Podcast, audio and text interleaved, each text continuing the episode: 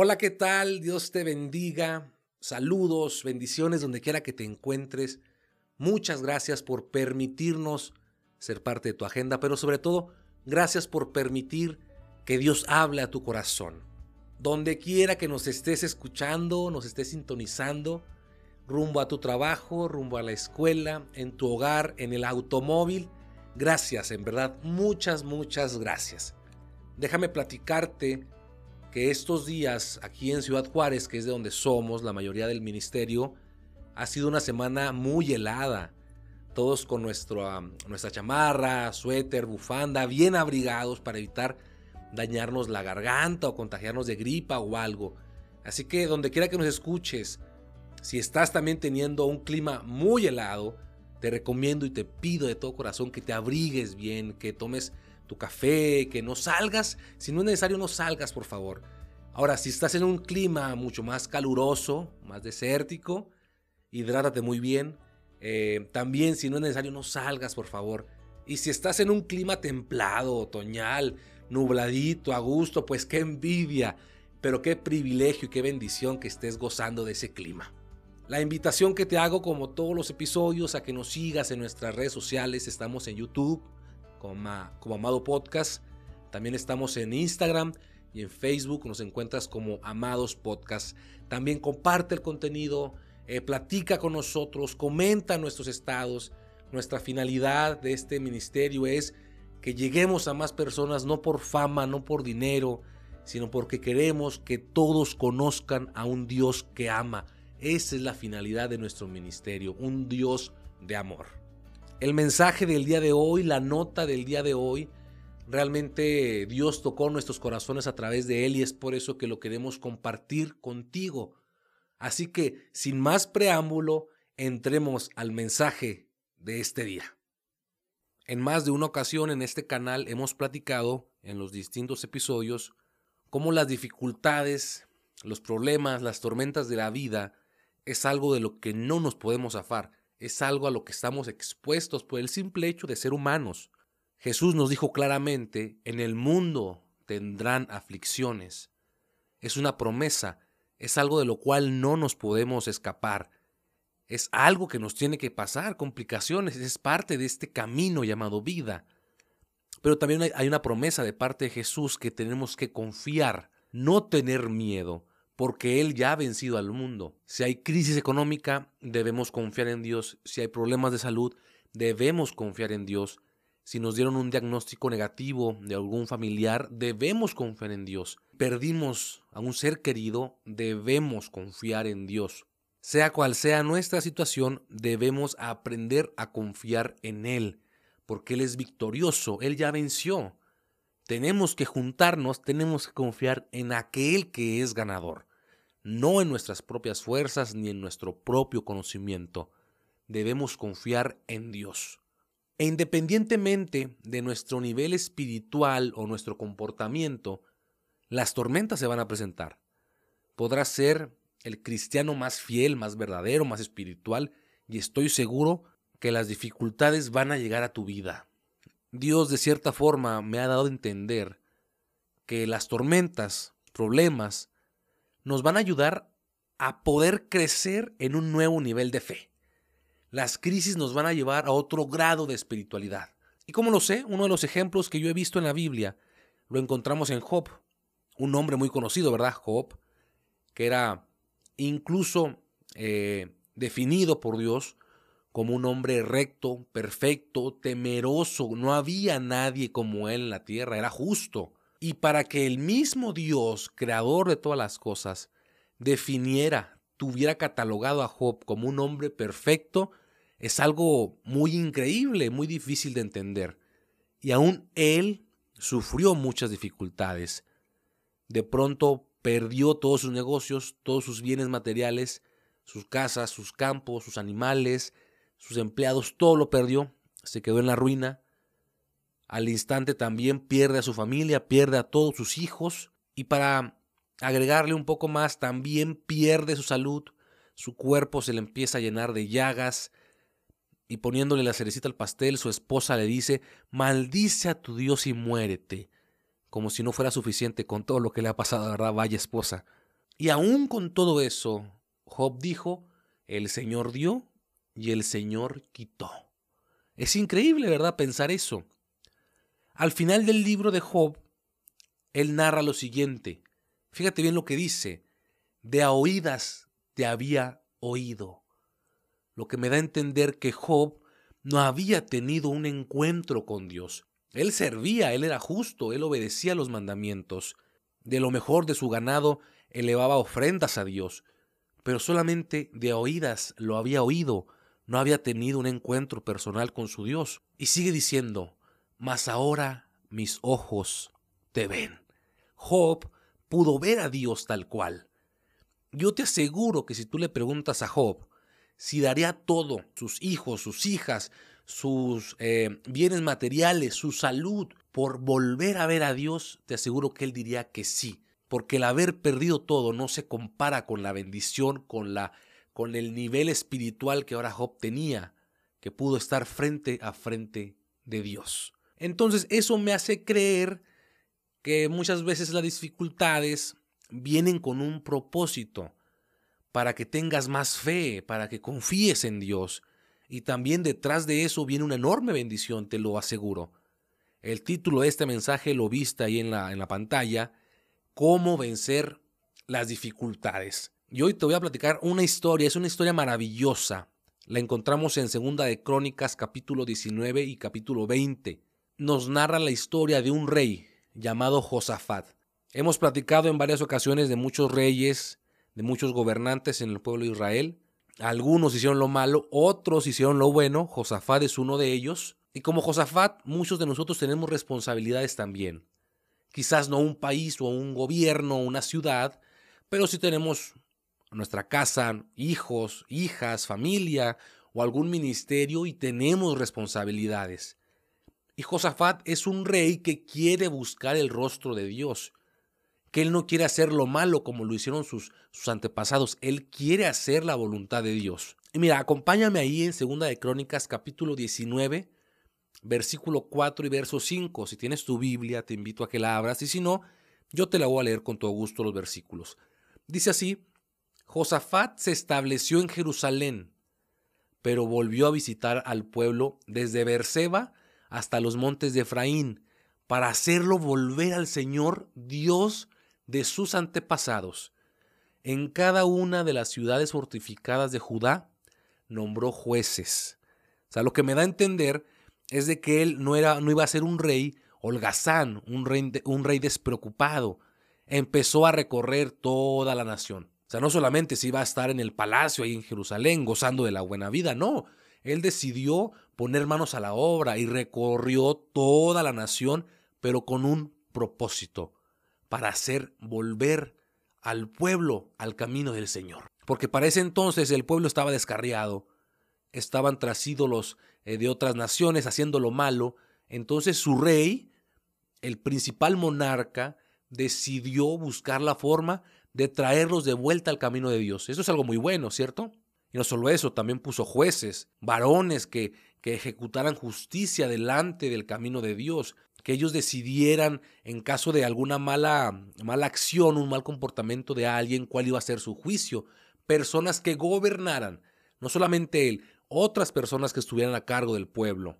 Entonces Josafat se preocupaba porque el pueblo volviera a los caminos del Señor. Y no solo eso, también alentaba al pueblo a trabajar. Él decía, no, no, no, no, no tengan miedo, vamos a trabajar, que el Señor nos va a bendecir. Entonces lo que yo veo que Josafat, como muchos de nosotros, en momentos de nuestra vida, estamos tratando de ganar todo, estamos tratando de hacer las cosas bien en nuestro trabajo, en nuestro ministerio, con nuestra familia, con nuestros vecinos, nos llevamos bien, los invitamos a cenar, Estamos temprano en la congregación, somos los primeros que llegamos, limpiamos las bancas, acomodamos todo, somos los últimos en irnos. Así era Josafat. Y yo sé que muchos de los que están escuchando también son así. Y como Josafat, podríamos decir, él está haciendo todo bien. No tendría por qué pasarle algo malo, ¿cierto? Deberían darle un premio a Josafat por tratar de recuperar la paz y la relación con Dios en su pueblo, un premio Nobel de la Paz o una medalla del Congreso, algo por el estilo. Y a veces nosotros nos sentimos de la misma manera, hacemos las cosas bien y creemos que merecemos todo, que merecemos el reconocimiento de todos. Y no es así. Lo único que tenemos seguro son problemas, son las dificultades. Es lo único que tenemos seguro. ¿Y por qué te lo digo? Déjame platicarte lo que le pasó a Josafat. Hay cosas en la Biblia que no vienen, a mí me gusta imaginármelas, y te las platico para eh, imaginarnos más en la escena, para adentrarnos a la historia. Un día muy tranquilo, Josafat está en su palacio, ha hecho una gira, una gira presidencial muy larga. Entonces va a su casa, a su palacio, se levanta un poco tarde, quizás 9 de la mañana, se despierta, le tienen preparado su desayuno, la gente que trabaja para él ahí en el palacio le hicieron, unos chilaquiles con huevo y frijolitos refritos, es algo que a mí se me antoja en este momento. Se está tomando su café y de repente escucha que alguien toca la puerta. Obviamente él es el rey, él no abre, tiene gente que trabaja para él. Así que le abren la puerta y alguien le dice lo siguiente. Pero antes de que él le platique, Josafat, yo me lo imagino así de esta forma, él le dice, dime, dime, ¿qué es lo que pasó? ¿Qué es lo que se escucha allá afuera? ¿Qué es lo que dicen todos los medios de comunicación? Que el pueblo está en su mejor eh, época, que nuestra economía está creciendo, que la paz ha sido restaurada. Esa podrían ser los titulares de cada noticia, de cada periódico, de cada medio de comunicación, por el buen trabajo que ha hecho Josafat. ¿Y sabes qué es lo que le dicen? Fíjate muy bien. Dice 2 de Crónicas, capítulo 20, verso 1 y 2. Después de esto, o sea, después de haber hecho todas las cosas buenas, de haberse ponido a trabajar, dice, después de esto, los moabitas y los amonitas y algunos de los meunitas le declararon la guerra a Josafat. Y alguien fue a informarle y le dijo, del otro lado del mar muerto y de Dom vienen contra ti una gran multitud. Vaya noticia desalentadora, ¿verdad? Nadie quisiéramos recibir eso a las 10 de la mañana almorzando o pasando tiempo con nuestra familia o quizás viendo una película. Nadie quisiéramos recibir que un gran problema está por venir. Aquí la diferencia es que quizás a, a Josafat le avisaron un poco antes, pero muchas veces a nosotros nos llegan los problemas de imprevisto. Recibimos una llamada que un familiar ha muerto, que nuestro hijo, nuestra hija está en el hospital, o que no nos aprobaron un crédito, o que al parecer ese negocio por el que tanto hemos estado luchando y trabajando día y noche resulta que ha quebrado. Las noticias desafortunadas llegan en el momento que menos nos lo esperamos y nos roban el aliento, eso es muy cierto. Y aquí, aquí parece que la única recompensa que recibió Josafat por su trabajo arduo, por su compromiso y dedicación, fue un puñado de enemigos. Una posibilidad muy alta de que su reino sea destruido. ¿Te imaginas cómo se sintió Josafat? Después de todo el trabajo que había hecho y esfuerzo, saber que una gran multitud venía para destruirlo, así nos hemos sentido tú y yo muchas veces, de que por aquello que hemos trabajado y nos hemos esforzado y de la nada perdemos todo, de la nada recibimos un diagnóstico negativo, de la nada el mundo se nos viene abajo. Así se sintió Josafat. Y obviamente una de las sensaciones, de los sentimientos que tenemos es el miedo. El miedo quizás a perder más, el miedo a no poder controlar la situación. Josafat lo tuvo. Somos humanos y ante las situaciones que no esperamos, reaccionamos de esta forma, con temor, a todo nos pasa. La depresión, la ansiedad, la tristeza, el estrés son emociones que llegan a nuestra vida. En ocasiones decides estar solo o prefieres incluso la muerte antes que enfrentar dicha situación. Y el miedo en muchas ocasiones nos demuestra de qué estamos hechos y cómo vamos a reaccionar ante tal situación. Pero puedes reaccionar de dos formas. Confiar en tu inteligencia, en tu capacidad, en tus fuerzas, en la ciencia de los demás, en lo que los demás opinan, lo que los demás creen. Puedes confiar en tus familiares, en el médico, en el maestro, en el gobierno, o puedes confiar en Dios, en su soberanía, en su poder. Yo pienso que la opción más viable es confiar en Dios. Porque dijo el salmista, el día que temo, yo en ti confío. Y déjame decirte, amada persona, que yo tomo ese salmo para mí. El día que tengo temor, el día que hay situaciones que no puedo controlar, el día que no tengo fuerzas, decido confiar en Dios y yo te invito a que lo hagas también. Porque Josafat muy probablemente tuvo miedo, lo tuvo. No muy probablemente, lo tuvo. Así lo dice la Biblia. Atemorizado Josafat decidió, escucha bien, decidió consultar al Señor y proclamó ayuno en todo Judá. Entonces podemos tener miedo, puede venir el temor a nuestra vida, pero debemos confiar en Dios, debemos consultarlo a Él, no confiar en la ciencia, no confiar en la política o en los príncipes o en las armas o en, la tecnología, porque dijo el salmista, ellos tienen sus carros y sus caballos, mas nosotros tenemos al Señor de los ejércitos. Tú no estás solo, a ti el Señor no te ha abandonado, Él está a tu lado, listo para escucharte. Entonces aquí va una clave, te voy a dar una clave. Cuando tengas miedo, confía en Dios, consulta a Dios, habla con Dios, pero lo más importante, no olvides quién es tu Dios. Acompáñame a leer unos cuantos versículos ahí mismo en Segunda de Crónicas, a partir del, del verso 6. Y dijo así Josafat, Señor Dios de nuestros antepasados, ¿no eres tú el Dios del cielo y el que gobierna todas las naciones? Es tal tu fuerza y tu poder que no hay quien pueda resistirte. Sin importar cuál sea tu problema o condición, no hay por qué olvidar quién es nuestro Dios. No hay aflicción, no hay dolor, no hay diagnóstico médico, no hay nada, enfermedad, dificultad o estado financiero que Él no pueda resolver. Nada te puede separar de su amor, nada te podrá separar de su misericordia. Ningún problema está por encima de la grandeza de Dios. Y lo mejor de todo, Él está interesado en ayudarte. No olvides quién es tu Dios. Recuerda los milagros que ha hecho contigo en el pasado. Y si no te acuerdas, entonces toma la fe de otros y recuerda los milagros que ha hecho en otras personas. Yo puedo recordar cómo el Señor a mi abuelita la ha sanado de su columna, la ha levantado cuando muchos médicos le han dicho que ya no iba a volver a caminar. El Señor la levantó, como a mi madre la libró de enfermedades, a mi padre. Si desconfío de lo que Dios ha hecho en mí, entonces confío en lo que ha hecho en los demás, porque los milagros no son solamente para mí, también son para los que me rodean. Así que si Él ya lo hizo una vez, lo puede volver a hacer, lo va a hacer otra vez porque Él es un Dios de poder. Confía en Dios. En el verso 12 dice de esta forma, Dios nuestro, castígalos. Nosotros no podemos hacerle frente a un ejército tan grande. Ni siquiera sabemos qué hacer. Por eso nos dirigimos en ti, en busca de tu ayuda. Me impacta, me impresiona este versículo. Como Josafat dice, yo no sé qué hacer. No puedo hacerle frente a una multitud tan grande pero por eso busco tu ayuda. Y eso es lo que debemos decir. Por la situación que estés pasando, yo no sé qué estés pasando, pero dile al Señor, yo no puedo hacerle frente a un problema tan grande. No sé qué hacer.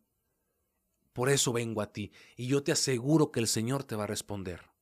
Reconoce que no tienes la capacidad ni la fuerza, ni podrás solucionarlo, ni nadie alrededor tuyo.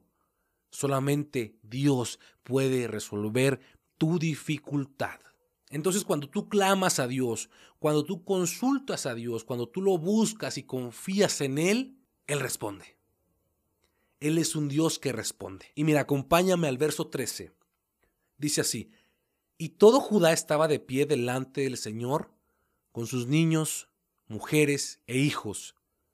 Y estaba allí Jaciel, sobre el cual vino el Espíritu del Señor en medio de la reunión. Y dijo, Oíd, Judá, todos los moradores de Jerusalén, y tú, rey Josafat, el Señor de los ejércitos dice así, no temáis, ni os amedrentéis delante de esta multitud tan grande, porque no es vuestra la guerra, sino de Dios. Mañana descenderéis contra ellos, y he aquí ellos subirán por la cuesta de Cis, y los hallaréis junto al arroyo, antes del desierto de Jeruel. no habrá para que peleéis vosotros en este caso. Paraos, estad quietos y ved la salvación del Señor con vosotros. Oh Judá y Jerusalén, no temáis ni desmayéis, salid mañana contra ellos porque el Señor estará con vosotros. Esta es una palabra de bendición, es una palabra profética. Si a mí alguien me dice eso, yo no le vuelvo a tener miedo a nada. Es una palabra poderosa y te la comparto en esta hora para que no tengas miedo, para que no, no dudes de quién es tu Dios. Y algo interesante, el nombre Jaciel significa el que ve a Dios y también significa mirado, observado por Dios. pocas palabras, cuando tú miras a Dios, cuando tú decides ignorar lo que te rodea, lo que dicen los médicos, lo que dicen los científicos, lo que reportan las noticias, y decides mirar a Dios, decides enfocarte en Él sin importar lo que te esté pasando, cuando tú lo miras, Él no te ignora. Él te observa. Cuando tú lo miras, Él no pasa de largo. Él no te deja en visto. Él te mira y te responde. Y yo puedo notar cinco puntos claves en estos versículos que acabamos de leer, segunda Crónicas 20, verso 13 al 17. Hay cinco puntos que yo te quiero regalar en este, en este día para que los lleves contigo, para que lo grabes en tu corazón. El primero es, no temas, no te amedrentes delante de esa multitud tan grande. Eso es lo que el Señor te quiere decir ahora. No tengas miedo. Yo sé que estás pasando por problemas, sé que estás pasando por crisis, sé que estás pasando por situaciones complicadas, pero no temas. No hay problema tan grande que mi Dios no pueda resolver. No temas. Por favor, no temas. Estaba leyendo el otro día un dato que dice que la palabra no temas aparece 365 veces en la Biblia. En otras palabras, Dios te, quiere decir cada día. A Dios le interesa decirte cada día que no tengas miedo, porque Él está contigo. El segundo punto que te quiero compartir es que dejes de preocuparte, porque la guerra no es tuya. La guerra es del Señor. No hay necesidad de que pelees. Él va a pelear por ti. Él se va a encargar de tus enemigos. Él se va a encargar de la situación que estés pasando. Ya no te estreses. No te amedrentes, no te desgastes, porque la guerra no es tuya, la guerra es del Señor. Tercer principio, párate, quédate quieto y observa la salvación de Dios. Algo tienes que hacer, es ponerte de pie. El ponerte de pie significa, simboliza cambiar tu estatus, cambiar tu estilo de vida, cambiar lo que estás haciendo. No vas a recibir la bendición de Dios si sigues haciendo lo mismo. No vas a tener el favor de Dios si sigues haciendo los mismos malos hábitos. No vas a recibir su gloria si estás quieto. Tienes que pararte y contemplar su bendición, contemplar su salvación. No tienes que hacer nada más que eso, más que pararte. Pero hay muchos que nos cuesta. Y sabes que no te juzgo, porque a veces tantos golpes en la vida tantas caídas, tanto dolor, lo único que queremos es estar acostados, derribados, solos, en depresión, en ansiedad, llorando. No te juzgo, pero hoy te vengo a decir esta palabra, ponte de pie, sacúdete el polvo, límpiate esas lágrimas, ponte de pie, porque la salvación de Dios está a punto de manifestarse. Cuarto principio, y este es un principio que se repite, no temas. El Señor le dijo a través de Jaciel, iniciando el discurso, no tengan miedo. Y después vuelve a decir, no tengan miedo casi al terminar, porque el Señor sabe que somos unos miedosos. Él sabe que somos humanos que somos vulnerables a las situaciones de la vida y nos vuelve a decir, no temas, hijo mío. No importa lo que estés viviendo, yo estoy contigo. Y este es el quinto principio, yo estoy contigo, el Señor estará con vosotros. A mí me encanta descubrir cómo es que Dios acomoda las cosas. Porque en este, en este discurso lo último que dice es que yo voy a estar con ustedes. No voy a estar mirándolos desde el cielo o desde atrás. No, dice, yo estoy con ustedes. Cuando Jesús dejó esta tierra, cuando Él subió al cielo y les dio la gran comisión a los apóstoles, Él les dijo, toda autoridad me es dada. Vayan y prediquen, hagan discípulos y bautícenlos. Pero lo último que les dijo Jesús fue, yo estaré con ustedes todos los días, todos los días, hasta el fin del mundo. Él está contigo el primero de enero, Él está contigo a mitad de año, Él está contigo en diciembre, Él está contigo todos los días. Tú nunca estás solo. Tu Dios, Jesucristo, está contigo, alentándote, diciéndote no temas, yo me voy a encargar de las cosas. con estos principios espero, espero y, y tú tengas nuevo ánimo, y estés listo para enfrentar lo que sigue, porque aquí no acaba, ¿eh? Aquí no acaba la historia de Josafat. Porque una vez que Él te ha dado palabra, una vez que Él te dice no temas, una vez que Él te dice yo voy a pelear por ti, el milagro ya está hecho, yo voy a estar contigo, es momento de adorar. Es momento de alabar a Dios. Y yo sé, yo sé que es fácil cantar, yo sé que es fácil levantar tus manos, yo sé que es fácil adorar cuando todo va bien, cuando tienes un cheque seguro, cuando tienes un buen carro, una buena casa, cuando no tienes problemas en tu matrimonio, cuando no tienes problemas de salud, cuando tus hijos son bien portados, van contigo a la iglesia, sacan buenas notas. Yo sé que es fácil levantar tus manos y alabar cuando todo está bien. Pero qué difícil, y te lo digo en confianza, qué difícil es adorar a Dios cuando todo está mal. Qué difícil es levantar tus manos cuando te acaban de detectar cáncer. Qué difícil es decir un aleluya cuando te acaban de dar la noticia que tu hermano, tu hermana, tu madre o tu padre ha muerto. Qué difícil es levantar tus manos cuando tienes muchas situaciones que te rodean. Yo lo entiendo, yo sé lo difícil que es, pero hoy Dios ya nos dio una promesa. Y sabes algo, Él nunca pierde. Él nunca ha perdido y nunca va a perder. La victoria está asegurada. Levanta tus manos y adora a Dios, alaba a Dios, enaltece su nombre, porque en Él tenemos la victoria segura. Y así lo hizo Josafat. Dice que inclinó su rostro a tierra, él y toda la ciudad, ¿eh? todos los moradores de Judá. Se postraron delante del Señor y lo adoraron. Y se levantaron los levitas, hijos de Coat y los hijos de Coré, para alabar al Dios de Israel con fuerte y alta voz. Yo sé que a lo mejor tu milagro aún no está hecho, pero Dios ya te escuchó. Dios ya está respondiendo. Alaba a Dios, porque cuando tú alabas a Dios, cuando tú decides olvidarte de los problemas y decides enfocarte en enaltecer su nombre, a Él le agrada eso y te bendice. Él te responde porque ha visto que tu corazón no se amedrenta ante las situaciones y decide confiar en su Creador.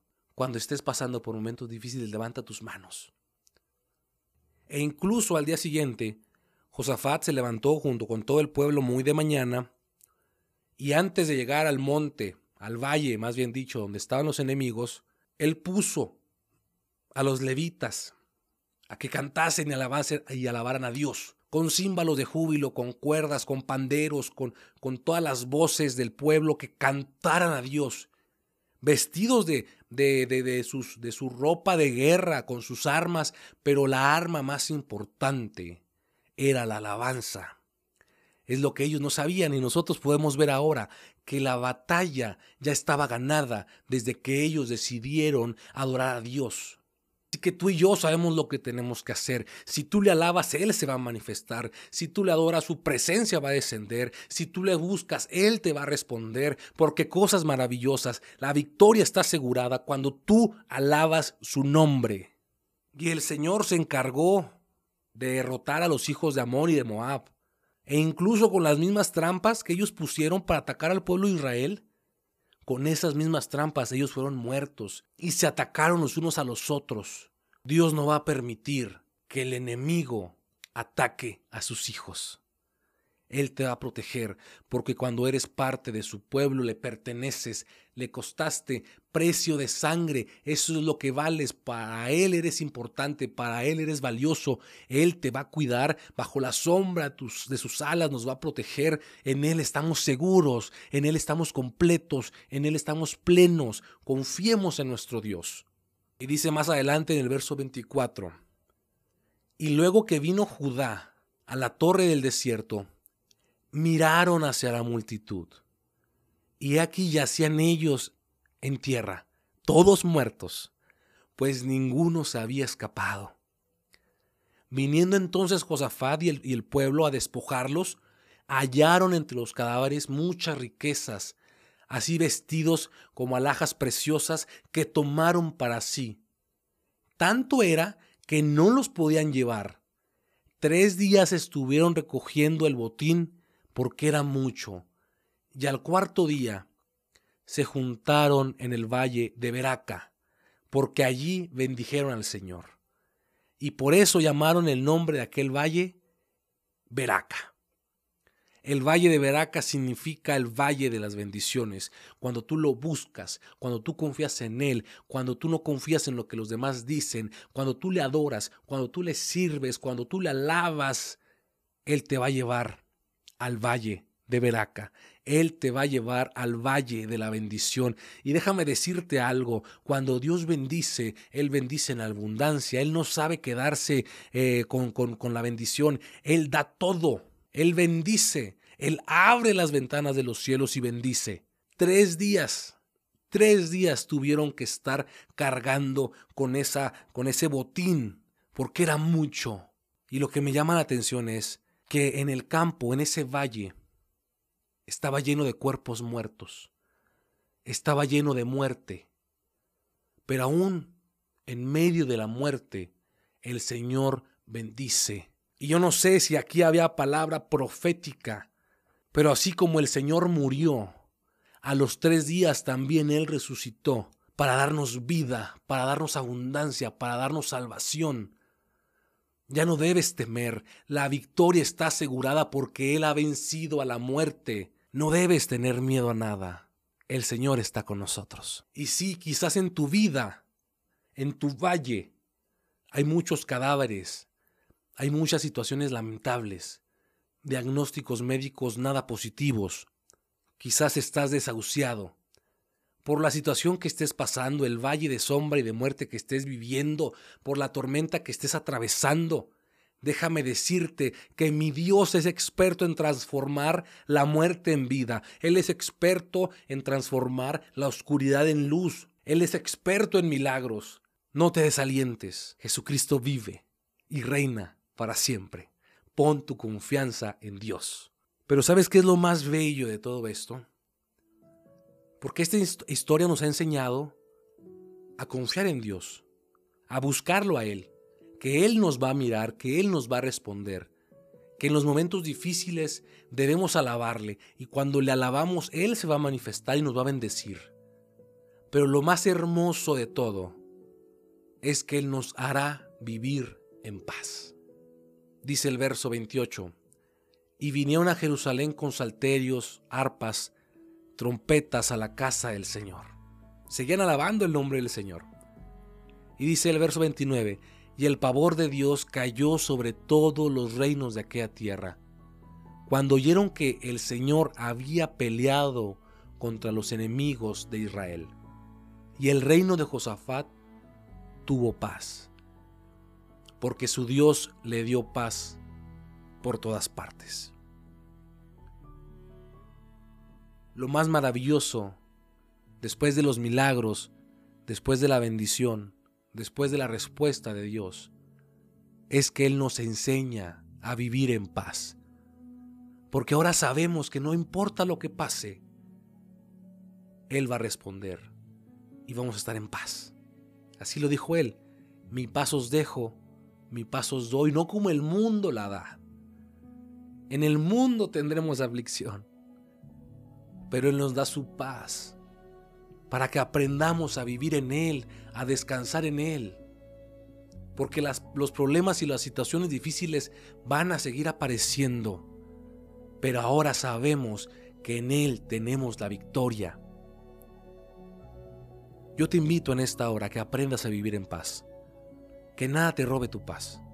Si hay crisis financiera en el mundo, tengo la paz de Dios. Si hay COVID o cualquier otra enfermedad, yo tengo la paz de Dios. Si hay enfermedad terminal, enfermedad cancerígena, yo tengo la paz de Dios. Si hay guerras en el mundo, nación contra nación, Rusia contra Ucrania, Estados Unidos contra China, yo tengo la paz de Dios. Y si aún un ejército acampara contra mí, yo tengo la paz de Dios. Eso es lo más importante. Y cuando escribía este mensaje, Dios me decía esta palabra. Dile a mis hijos esta palabra. La guerra es mía. Yo voy a pelear por ellos. Yo me voy a, a dedicar a vencer a los enemigos. La guerra es mía. La victoria la comparto con mis hijos. Y el botín es de ellos. Dios no se queda con nada, el botín es tuyo. La bendición es para ti. Dios tiene muchas riquezas en gloria. Así que no lo olvides. La guerra es del Señor. La victoria la comparte. La victoria es de ambos. Pero el botín, el botín es nuestro.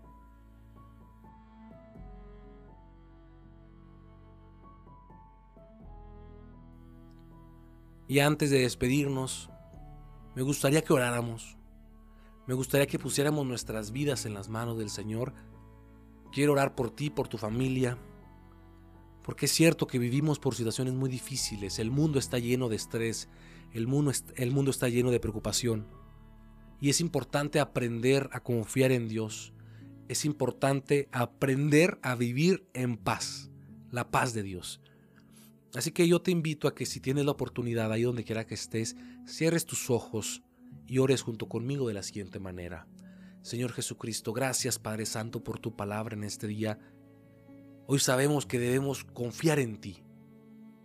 Independientemente de la situación que venga a nuestra vida, de los problemas o las dificultades, debemos confiar en ti, mirar tu rostro y tú nos vas a responder, tú nos vas a mirar y nos vas a bendecir y aún en medio de la dificultad te alabamos, Padre, te glorificamos, te damos la gloria y la honra. Yo declaro bendición, declaro milagros, declaro sanidad en cada uno de los que me estén escuchando. Que por la situación que estén pasando, por lo que estén enfrentando, Señor, yo sé que tú les vas a dar fuerza, yo sé que tú les vas a responder, yo sé que tú estás con ellos, mi Señor. Enséñanos a vivir en paz. Enséñanos a que nada nos robe el aliento, que aprendamos a depender de ti. Hoy te damos gracias porque a pesar de todo, tú nos tienes aquí con vida. Muchos no tuvieron ese privilegio, pero nosotros que lo tenemos, queremos alabarte y queremos bendecirte. Señor, la guerra es tuya, la victoria la compartes, pero el botín es de nosotros. Gracias por tu amor, gracias por tu misericordia, gracias por tus bendiciones. Porque como dijo el salmista, bendice alma mía al Señor y no olvides ninguno de sus beneficios. Tú nos llenas de favores y misericordias y no nos pagas conforme a nuestros pecados y nuestras maldades. Eres un Dios de amor, eres un Dios lleno de gracia. Te alabamos, Señor. Te pido por todos los que oyen, te pido por este ministerio, para que tú, Señor, permites que llegue a más personas, no por dinero, no por fama, sino porque queremos que todos conozcan tu amor, que todos tengan un acercamiento hacia ti. En el nombre de Cristo Jesús. Amén.